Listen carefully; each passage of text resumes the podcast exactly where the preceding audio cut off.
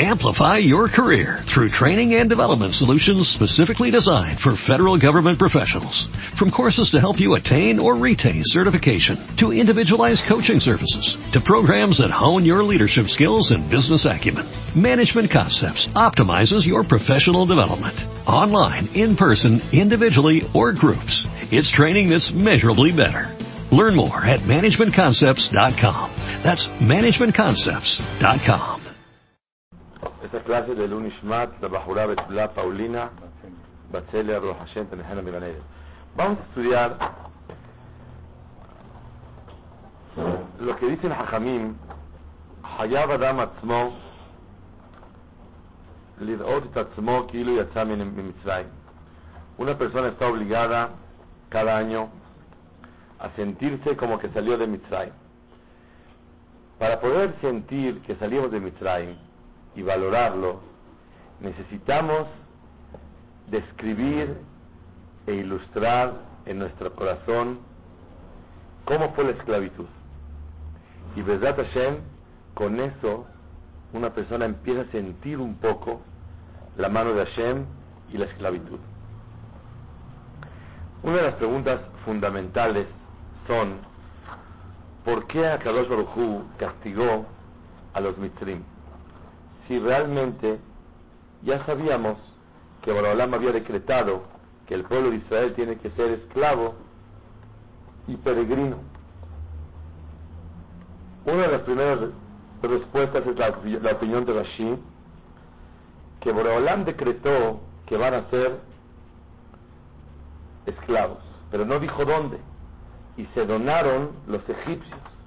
Como se donaron y Borolam no decretó que justo ellos tienen que esclavizar, por eso Borolam los castigó. ¿Para qué te metes tú?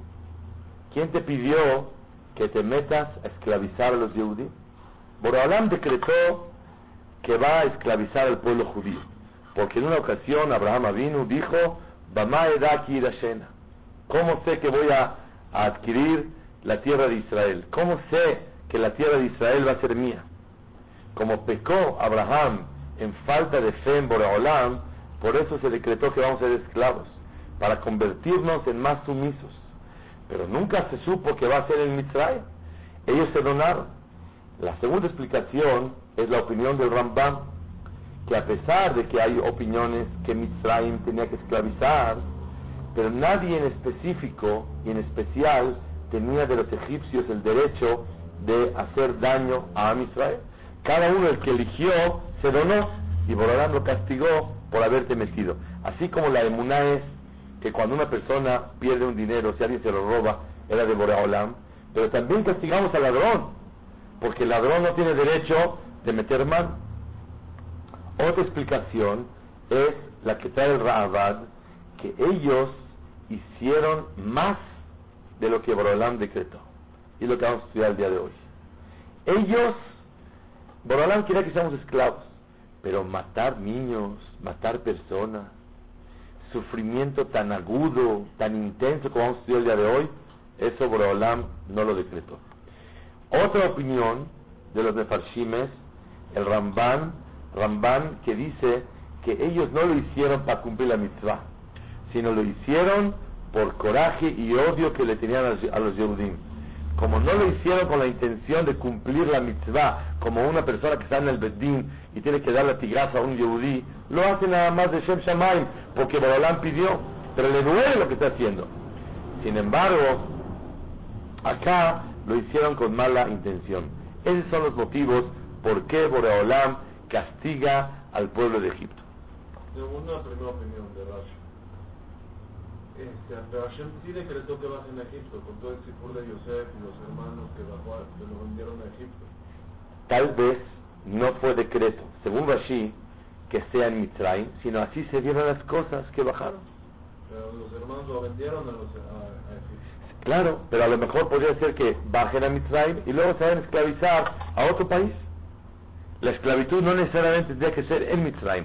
Se dio que bajaron a Mitzrayim, pero no necesariamente tenía que ser que la esclavitud se lleve a cabo justo en Mitzrayim. Ok, vamos a comenzar a describir que el que no lo sabe es algo impresionante ver cómo fue la esclavitud en Am Israel. Como todos sabemos, Am Israel bajaron 210 años. La esclavitud fueron 116. La amargura fueron 86 años nada más. Boreolán quiso que, que Am Israel sea esclavo 400 años. Sin embargo, Boreolán tuvo Rahmanut y todo el tiempo que Am Israel se sentían muy cerca de Hashem, en el tiempo de Jacob, las tribus, no empezó la esclavitud. La esclavitud empezó hasta que falleció la última tribu. ¿Quién fue? Leví. Por lo tanto, la esclavitud empezó 116 años antes de salir. La amargura fueron 86 años. Ahora vean, ¿cómo fue la idea del, de, la, de, la, de la esclavitud? Boreolam decretó que seamos esclavos, pero no todo lo que vamos a leer el día de hoy y explicar hizo que Boreolam, que se murieran niños en todos los momentos, en todas las situaciones. ¿Qué situación tan difícil vivió a Israel? ¿Por qué merecimos esto, este castigo tan grave y tan agudo a Israel? Dice el Midrash, porque toda la idea de la esclavitud era hacernos mejores siervos de Hashem. Al tener un ejercicio de cómo esclavizarse a los seres humanos, con eso se pudiera ganar que la Am adquiriera esa subyugación y ser obediente al patrón del universo. Ese fue el ejercicio de Yitziad Mitzray. Pero ¿por qué tanto sufrimiento? Número uno, porque Am Israel iban a los teatros y a los circos de Mitzray y se querían asemejar a ellos. Número dos, interrumpieron el Brit Milá. Número tres, querían convertirse como egipcios. En una época quisieron asemejarse a ellos. Y Boreolam, ese amor y admiración y respeto que le tenían los egipcios a los Yehudim, se lo convirtió Boreolam, escuchen bien una palabra clave el día de hoy, en un odio de los Goim a los Yehudim. ¿Por qué? Porque el Pasuk dice, los voy a separar de los Goim. Cuando uno, una persona, un Yehudí, se quiere asemejar a los Goim y ser como ellos, Boreolam le manda golpes para que tenga la obligación de separarse. O se separan o los separan. Y por eso Boreolam les metió un odio. Así dice el Midrash. Afaj Akadosh Baruchu et a un odio. Y por eso, con eso se contesta, que como ellos querían asemejarse a los Mitzrim, Boreolam les mandó unas gezerot muy graves. Y vamos a ver que la intención de Egipto en esclavizar al pueblo judío no fue con bienes, con intenciones de tener más poder, de construir, de sacar provecho, sino esclavitud por esclavitud. Nada más para hacer sufrir a los judíos. Y vamos a pasar por varios pasajes que hubiera la esclavitud y de ahí vamos a aprender ese concepto. Los judíos no tenían, si tenían algo en qué creer o... Claro que tenían en qué creer los judíos en Hashem, en Abraham, en Jacob, en Isaac. No, pero ellos tenían la fe y sabían que son el pueblo elegido y que Boreolán les va a entregar la Torah y que el pueblo de Israel en un momento dado van a ser salvados, pakot pakati, los voy a sacar de Mitzrayim, los voy a tomar como un pueblo, los voy a enriquecer. Así dijo el pastor, así le prometió a Abraham, a Isaac, a Jacob, a Moshe, a, Yosef, a los Shevatim, todos sabían que son el pueblo elegido y que van a servir a Boreolam. No había todas las mitzvot, pero sabían que son el pueblo elegido y que tenían que ser muy especiales. Había Torah inclusive. Tenían Torah definitivamente. Había Yeshiva, Shem Ever. La Yeshiva me estudió Yitzhak, Jacob, perdón. Toda la tribu de Leví. Claro, la tribu de Leví estudiaba Torah. La Torah que se la entregó a Kadosh Baruj a Adam Arishon, y no historias de Torah, leyes de Torah. La fe, las 613 mitzvot. Todavía no se daba oficial estaban exentos de cumplir, pero tenían lo que ocuparse. La tribu de Leví se ocupaba. Dice Ramban que la Torah se la dio por Olam a Adam. Adam se la dio a Lemech, el papá de Noah. Noah se la dio a Abraham. Abraham se la dio a Isaac, a Jacob, a los Shebatim. Amram era el hajam grande que había en, en Israel, el papá de Moshe Rabbenu. Era el Gadol Ador. Seguro que tenían ellos fe y espiritualidad, no había duda. Y ellos empezaron a perder eso. Ahora, vamos a comenzar con los decretos de los egipcios. Número uno. Primero les ordenaron hacer construcciones y les daban ladrillos. Posteriormente les dijeron que ladrillos ya no les van a dar, les van a dar paja para con ella hacer los ladrillos. Después de eso, les quitaron la paja y les dijeron que tendrían la obligación de ellos cortar la paja, hacer del trigo, de la cáscara, todo lo que tenían que ir a hacer la cantidad de paja necesaria para hacer la cantidad de ladrillos. ¿Quién fue el primero que empezó a trabajar? Paró. Paró fue el número uno. Él empezó y les dijo, por favor, háganme un favor, vengan a trabajar, vamos a construirles a ustedes, Benulahem Arim, ciudades, para que ustedes puedan vivir en ellas. Y Paró empezó él mismo a trabajar, tomó una pala, y cuando todo el mundo veía Paró construyendo, todo el mundo lo hizo. Él habló con todos ellos y les dijo, les voy a pagar una gran cantidad por trabajar, por cada ladrillo que construyan. ¿Cuánto les pagaba? Cantidades muy especiales. ¿Cuánto tiempo se llevó el pueblo de Israel con este engaño? Cuatro meses. Les pagaban y trabajaban y trabajaban y trabajaban. Después de cuatro meses, les quitaron todo el dinero que les habían pagado y ahora los obligaron a trabajar.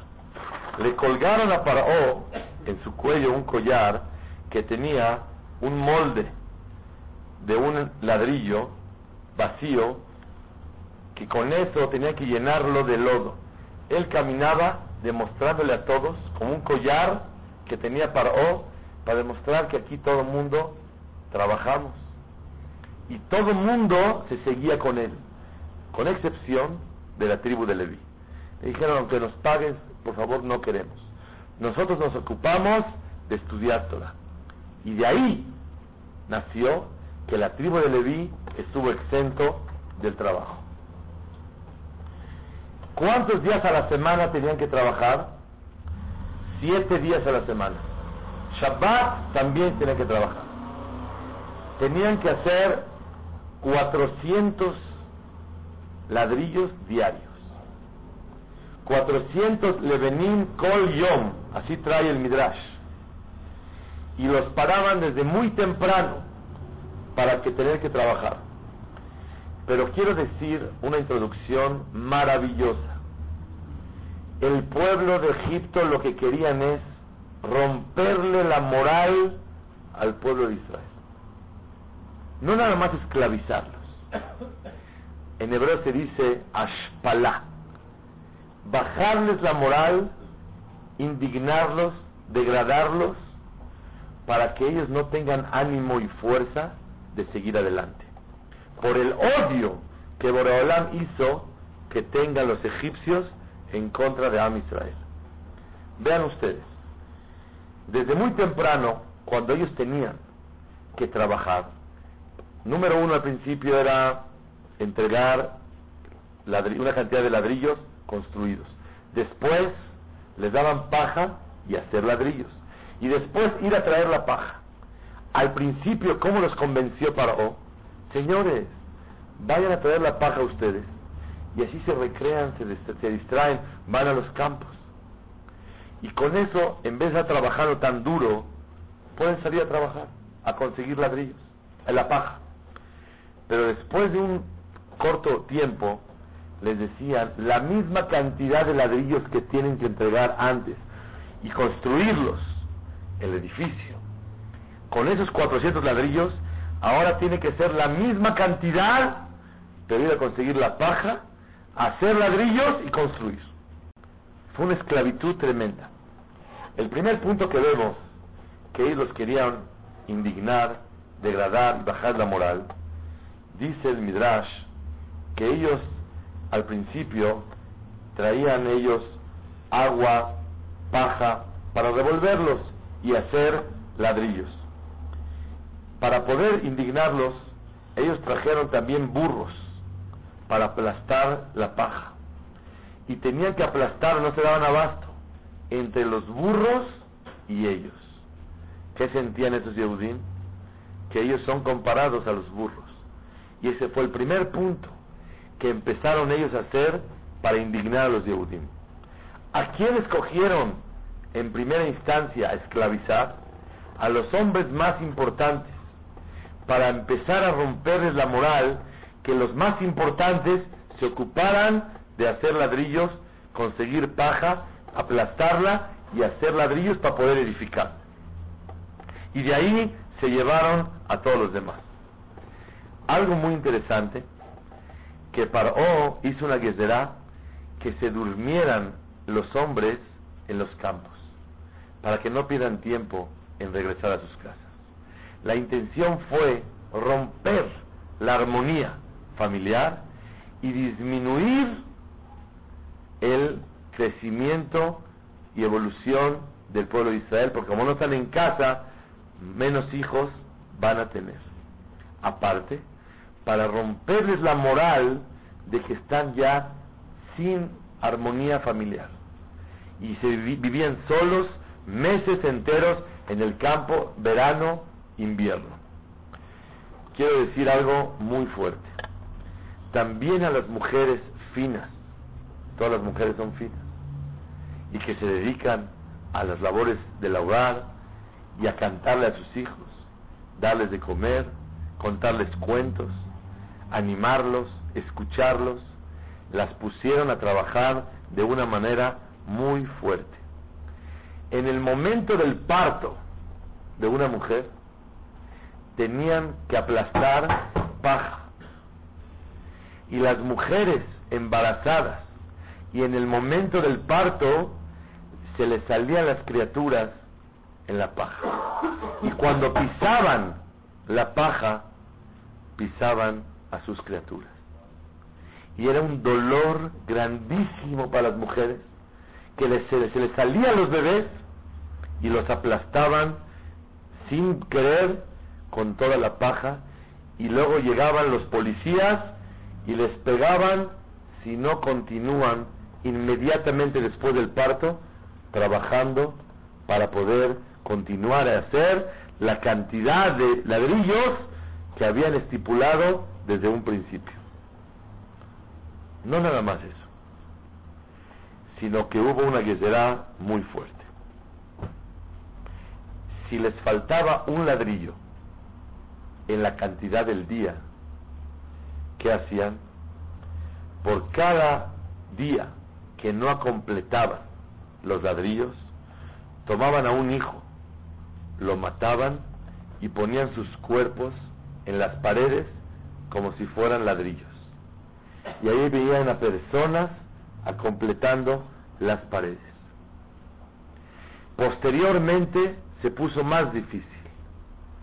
Por cada ladrillo, un hijo. Antes era por cada día que no completara, no interesa cuánto faltó, un niño.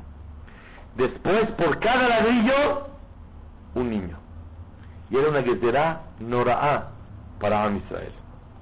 Después, hicieron una Gezerá que no nada más mataban al niño y lo ponían, vivo lo colocaban y ponían cemento en, las paredes y el niño vivo y veían todos y eran unas lágrimas y unos gritos impresionantes. Posteriormente, no nada más a los niños vivos, sino al mismo esclavo lo ponían. Pero antes de poner al esclavo, obligaron a los padres a colocar a sus hijos en las paredes. Vean ustedes qué masoquismo, qué norá Ayom. Después hicieron que será que ellos mismos se metieran. Y los padres se morían, los que los esclavos, y apestaba, apestaba las paredes de gente muerta que usaban en vez de ladrillos.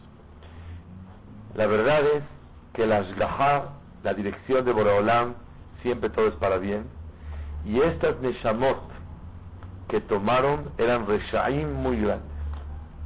Y Boreolam estaba limpiando a gente que no tendría que seguir en Am Israel. En una ocasión, Moshe Rabbenu cuando vio esto dijo, Boreolam, déjame sacar a uno. Le dijo, no conviene. Sacó a uno y fue el famoso Mijá, que hizo una bodazara muy grande y ocasionó una destrucción mayor en el pueblo de Israel posteriormente. Y Borolam le demostró que cada Neshama que se iba ahí era Neshamot de Reshaim que no tendría que estar. No nada más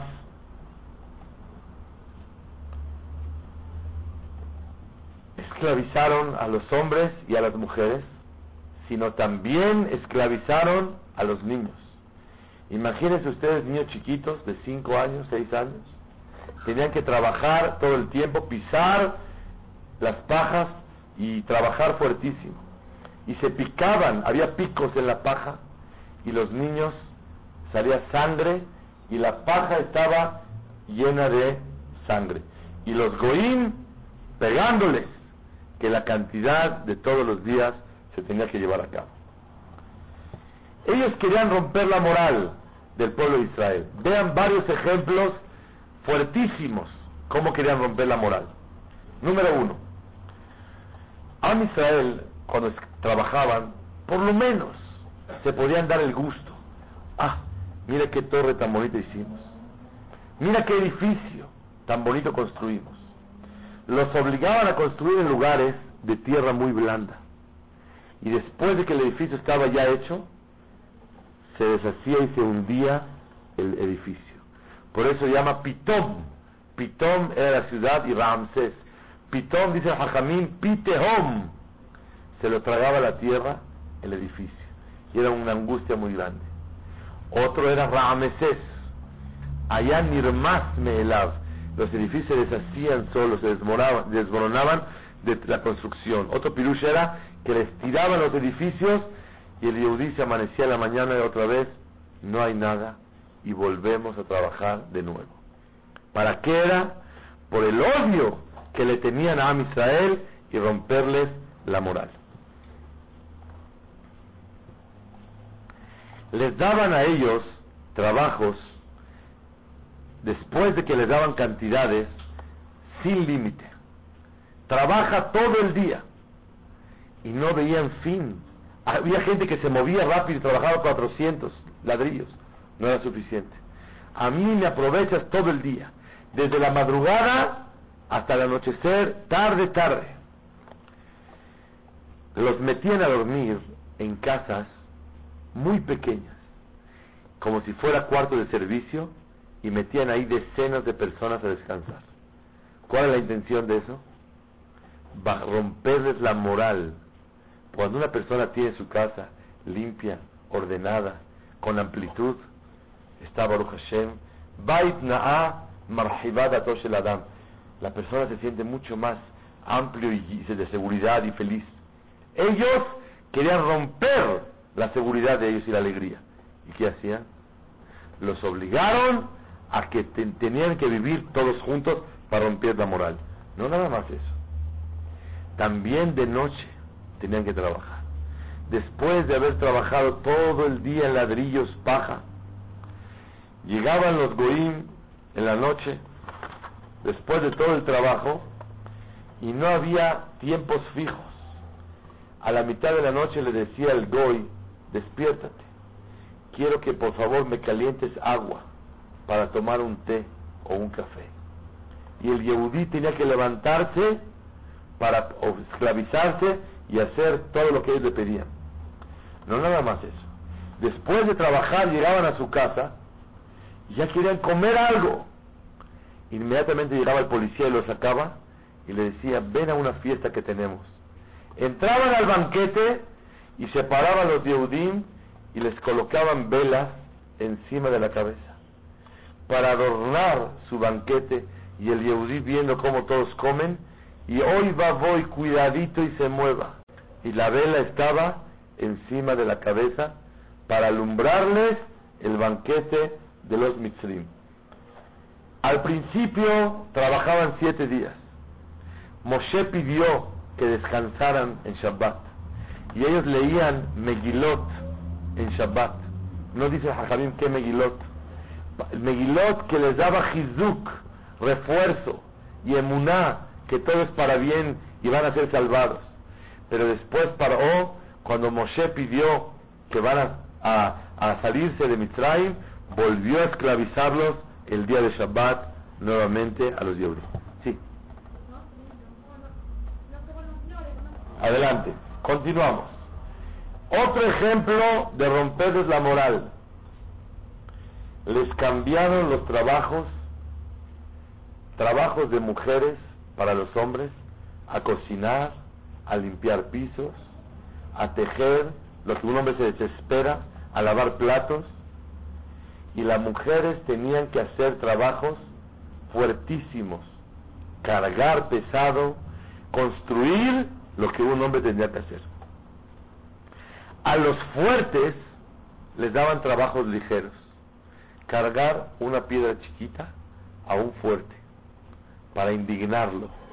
Y a los débiles les daban cargas pesadas, a los viejitos trabajos de jóvenes, a los jóvenes trabajos de viejitos, a los niños trabajos de grandes. Y a los grandes trabajos de niños, a los hombres trabajo de mujeres y a las mujeres trabajo de hombres. ¿Cuál es la intención de todo eso? Para humillarlos y romperles la moral a Israel.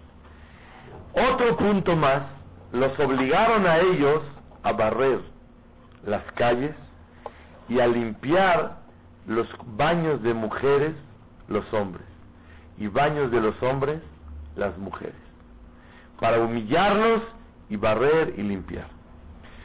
Otro punto increíble, los obligaron a ser pastores y dormir meses enteros, noches y días junto con los animales. A tal grado que ya se les impregnó el olor a los Yehudim igual que los animales para humillarlos y hacerlos sentirse muy mal. Otro punto tremendo, los obligaron a ellos a traer reptiles, víboras, alacranes, ranas, las ratones. ¿Para qué? Para jugar con esos animalitos. Y los Yehudim como locos, buscando y peligrando su vida en traer ese tipo de animales para que los mitzrim jueguen. Otro tipo de humillación. Los egipcios no comían carne de animal, solamente de bestia. De behemoth no comían, porque le hacían aborazana, pero de bestia sí. Y los Yehudim tenían que ir corriendo a traerles animales, bestias, no animales, y cazarlos para degollarlos y cocinarles la carne a los mitzrim. Y ellos no podían probar un pedazo de carne. Ellos nada más, como dice el Pasuk, podían comer pan, beshivtenu al sira. Estaban sentados junto a la olla de carne, pero no comían carne. Comían pan y olían el olor de toda la carne asada que comían los egipcios. Otra intención tenían ellos, no de comer carne, sino de que les cazaran leones, osos, panteras, para jugar con ellos. Y muchos fallecieron en la caza de esos animales, tan, de esas bestias tan peligrosas. Y toda la intención de ellos que era convertirlos en defectuosos. Uno se quedó sin pie, uno sin ojo, uno sin mano, y regresaban a sus casas defectuosos, sufridos y sangrados. Aparte de los que murieron en la casa de estos animales. Los obligaron a trabajar en los campos y en los jardines. Principalmente al principio era para que trabajaran ellos en, la, en, en plantar árboles y cosas muy alegres y muy bonitas. Posteriormente los obligaron a barrer el abono de todos los campos. Y estaban barre y barre. Y cuando estaban trabajando, los golpeaban y los maldecían. Vean qué cosa tan nifla. Los egipcios querían tener piedad de sus animales. Y no querían que trabajaran mucho los animales, porque se van a cansar mucho. Entonces cargaban los Yehudim para el arado, en vez de una vaca, un toro, los mismos Yehudim iban jalando y se indignaban muchísimo. La esclavitud no fue nada más al servicio del rey, sino cualquier egipcio tenía derecho de esclavizar a cualquier yehudí para cualquier uso personal de lo que él eh, quisiera. Un egipcio jovencito y muy bajo podía esclavizar a un yehudí grande y honorable para cualquier uso personal. Y en ocasiones la ley del reparó fue que le podían pegar al Yehudí por, no porque no trabajó, por ser judío le podían pegar. Ahora vamos a comenzar la época de las matanzas, de las personas y de los niños. Primer decreto, que cualquier niño que va a nacer, las parteras lo mataran y no fue, no se llevó a cabo. Segundo decreto fue que todo niño que nazca lo echen al, al, río. ¿Cuánto tiempo duró este decreto? Tres años y cuatro meses. Echaban al río. Unos cuantos sí murieron, pero la mayoría el río los sacaba y se los llevaba al, al desierto. Y en el desierto caían en un lugar con dos piedras una que tenía una salida que tenía miel y otra salida que tenía aceite para ungirles en el cuerpo. Después de que crecieron un ratito, se iban caminando a sus casas y llegaban y reconocían sus propios hogares los niños.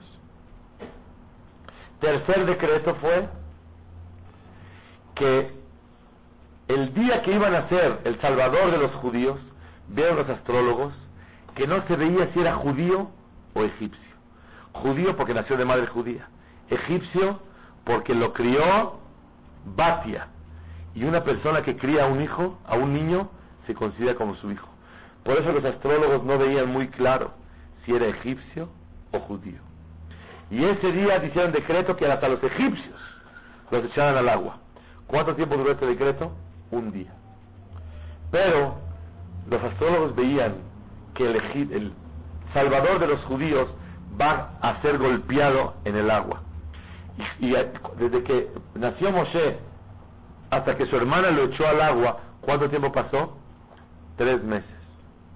Por lo tanto, se prolongó el tercer decreto de echar a egipcios y judíos tres meses al agua.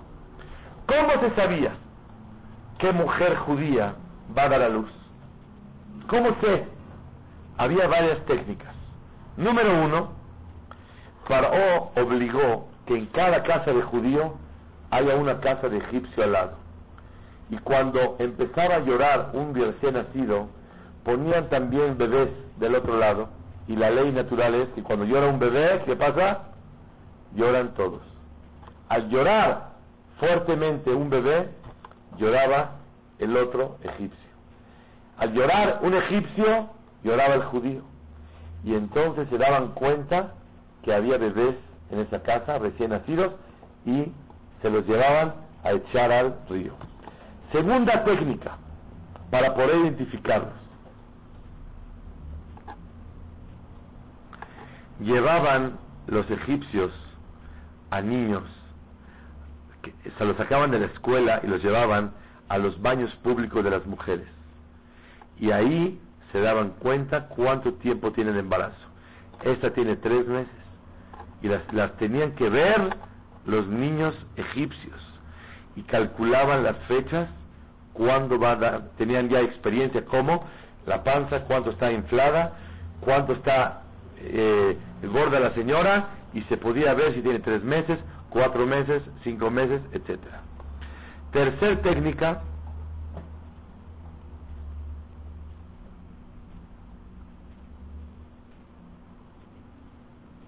llevaban niños chiquitos por las zonas de los egipcios, de los Yehudim, y los niños, nadie se fijaba en ellos. Y cuando oían gritos de la señora que se dio a luz, ¡ay! Se daban a luz, una mujer grita, no sé por qué, pero grita cuando se da la luz, da la luz, por el dolor del parto, los niños iban a acusar inmediatamente a los policías y tomaban al niño, se lo arrebataban de las manos a una madre que acababa de dar a luz y lo echaban al río.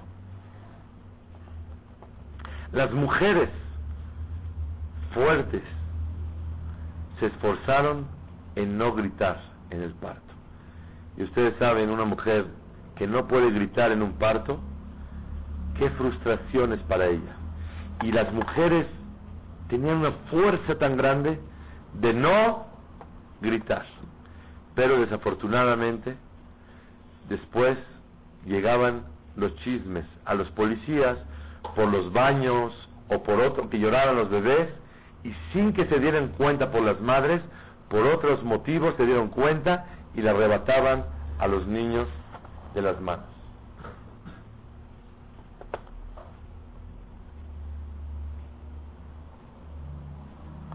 Cuando las mujeres intentaban esconder a sus niños abajo de la tierra después del parto, para que no los cacharan, hicieron los mitzrim una técnica muy grande.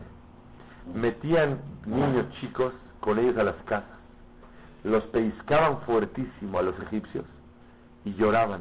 Y al llorar, abajo de la tierra empezaba a llorar un bebé, porque por naturaleza un bebé cuando oye llorar, llora y automáticamente descubrían, lo tomaban y lo echaban al río.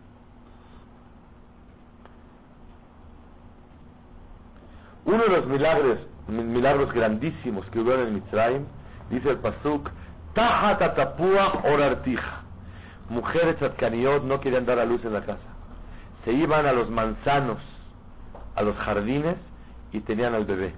Y decían esta oración hermosa. Ribona Olamim, creador del cielo y del mundo.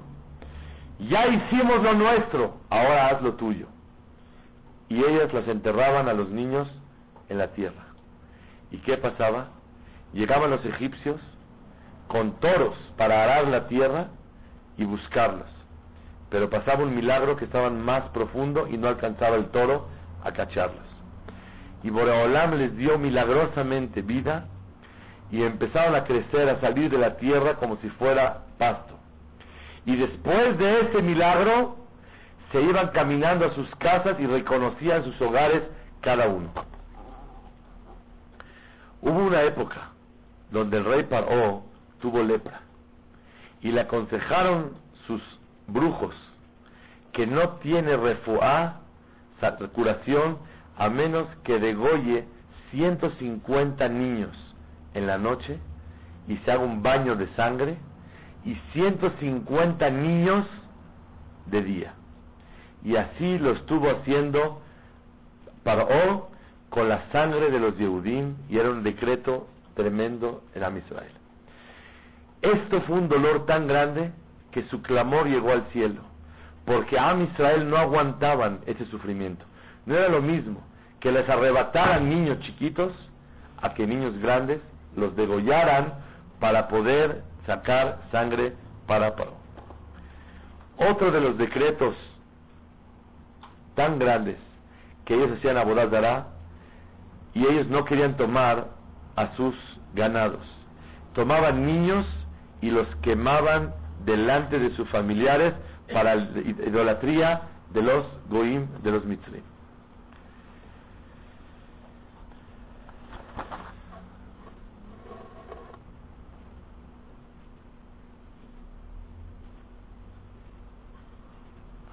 Después de todo esto que escuchamos, Am Israel, dice el Midrash, el Pasuk dice, Vayanehu bene Israel mina Tres tipos de clamores hicieron Am Israel. Zeaka, Shua y Naaka. Zeaka fue un clamor a Shem por el dinero que les quitaron. Shua era por tanto esclavitud. Y Naaka era por la sangre de todos sus hijos. Am Israel hicieron tefilá y Hazru y Boreolam los aceptó y fue cuando mandó a Moshe Rabbenu para salvarlos. La pregunta es, ¿por qué tanto decreto? Al final de la esclavitud, tan agudo estuvo el sufrimiento. Dice los Mefarshim, el Yabetz, el Yefetoar en el Midrash Rabbah, ¿Por qué Boreolam, el Balaturim, por qué tanto sufrimiento? Dicen ellos que la, lo agudo del sufrimiento compensó de los 400 años de esclavitud, en vez de que fueran 400, bajaron 210. En vez de que sea esclavitud 210, fueron 116. Y amargura fueron nada más 86. Y lo último, tan agudo, fue para compensar la esclavitud que Am Israel merecía de los 400 años. De los de Juyot grandes que tuvieron a Israel para ser salvados fueron, uno, no cambiaron sus nombres. Tenían esperanza y en vez de llamarle León, le llamaban Yehudá. Número dos, no cambiaron su idioma y continuaron hablando la Shona Kodesh. Número tres, no cambiaron su vestimenta, a pesar de que tuvieron pecados que se asemejaron a los mitrim, conservaron sus valores. Número cuatro, no hablaban la Shonara uno de otro. Número cinco, nunca hicieron abonot de arayot, de adulterio, a Israel en Egipto. Boreolán, ¿por qué los recordó y los salvó? Por cinco cosas. Una, por los sufrimientos que tuvieron que Borolam vio el sufrimiento de sus hijos. Dos, por la teshuvah que hicieron. Tres, por el dejud de nuestros Abraham, Isaac y Jacob. Cuatro, por la piedad de Borolam. Cinco, porque llegó el tiempo para poder sacar a Am Israel. Obviamente, si no hubiera llegado el tiempo, Am Israel no se hubieran salvado. Pero si no fuera por los demás de Juyot, no llegó el tiempo, porque la esclavitud tendría que ser 400 años y no fue válida sino los últimos 116 años y tiene que pasar otros años más de esclavitud con Am Israel. Quiero contar un detalle maravilloso. Am Israel, Shevet Levi, la tribu de Levi no eran esclavos. Si no eran esclavos y les quitaban todo su dinero, ¿cómo comían? Dice el Midrash que los esclavos que les daban para comer se quitaban un pedazo de su comida y les daban por valorar a los Talmideh Hajamim de la tribu de Leví que estudiaban Torah un pedazo de su comida. Y la tribu de Leví, desde el tiempo de Leví, siempre se asociaron con el dolor de Am Israel. ¿Cómo le llamaban a sus hijos? Gereshon, Kehat, Umbrari. ¿Qué es Gereshon? Ger Aiti Beres Fui peregrino. Gershom. Aiti Gersham. Merari por la amargura de mis hermanos. Que Hat se mordían los dientes del dolor por sus hermanos. El nombre de sus hijos era para asociarse en el dolor de ellos. Ahora queremos hasta aquí el sufrimiento. De aquí en adelante vamos a hablar cómo Boreolam fue tan exacto y cabal en el castigo sobre los egipcios para ver la mano de Hashem. ¿Por qué Boreolam castiga Middah que negue Middah? ¿Quién me sabe decir?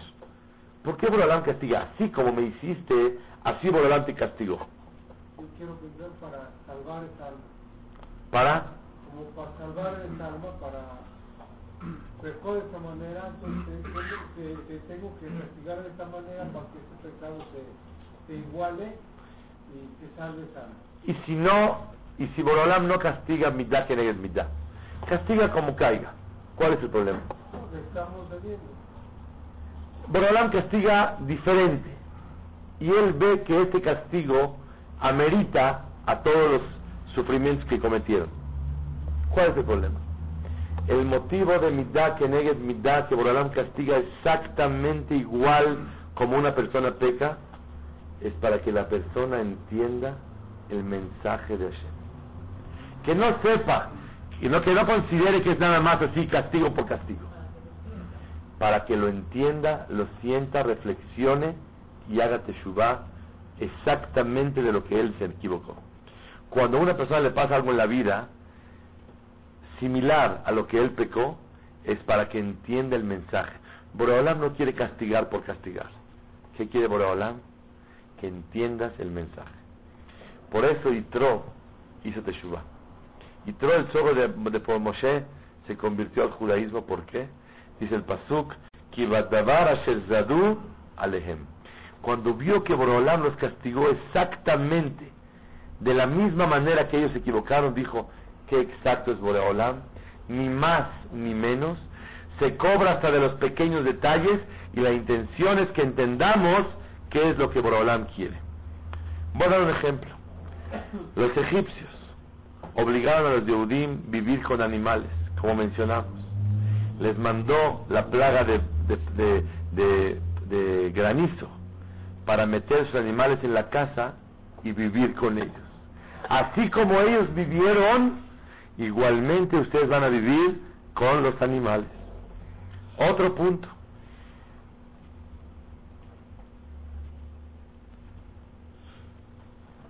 Paró, engañó a Israel. Vengan, trabajen, les vamos a pagar. Borolam hizo que a Israel engañara a Paró. Vamos por tres días al desierto. Y fue engañado.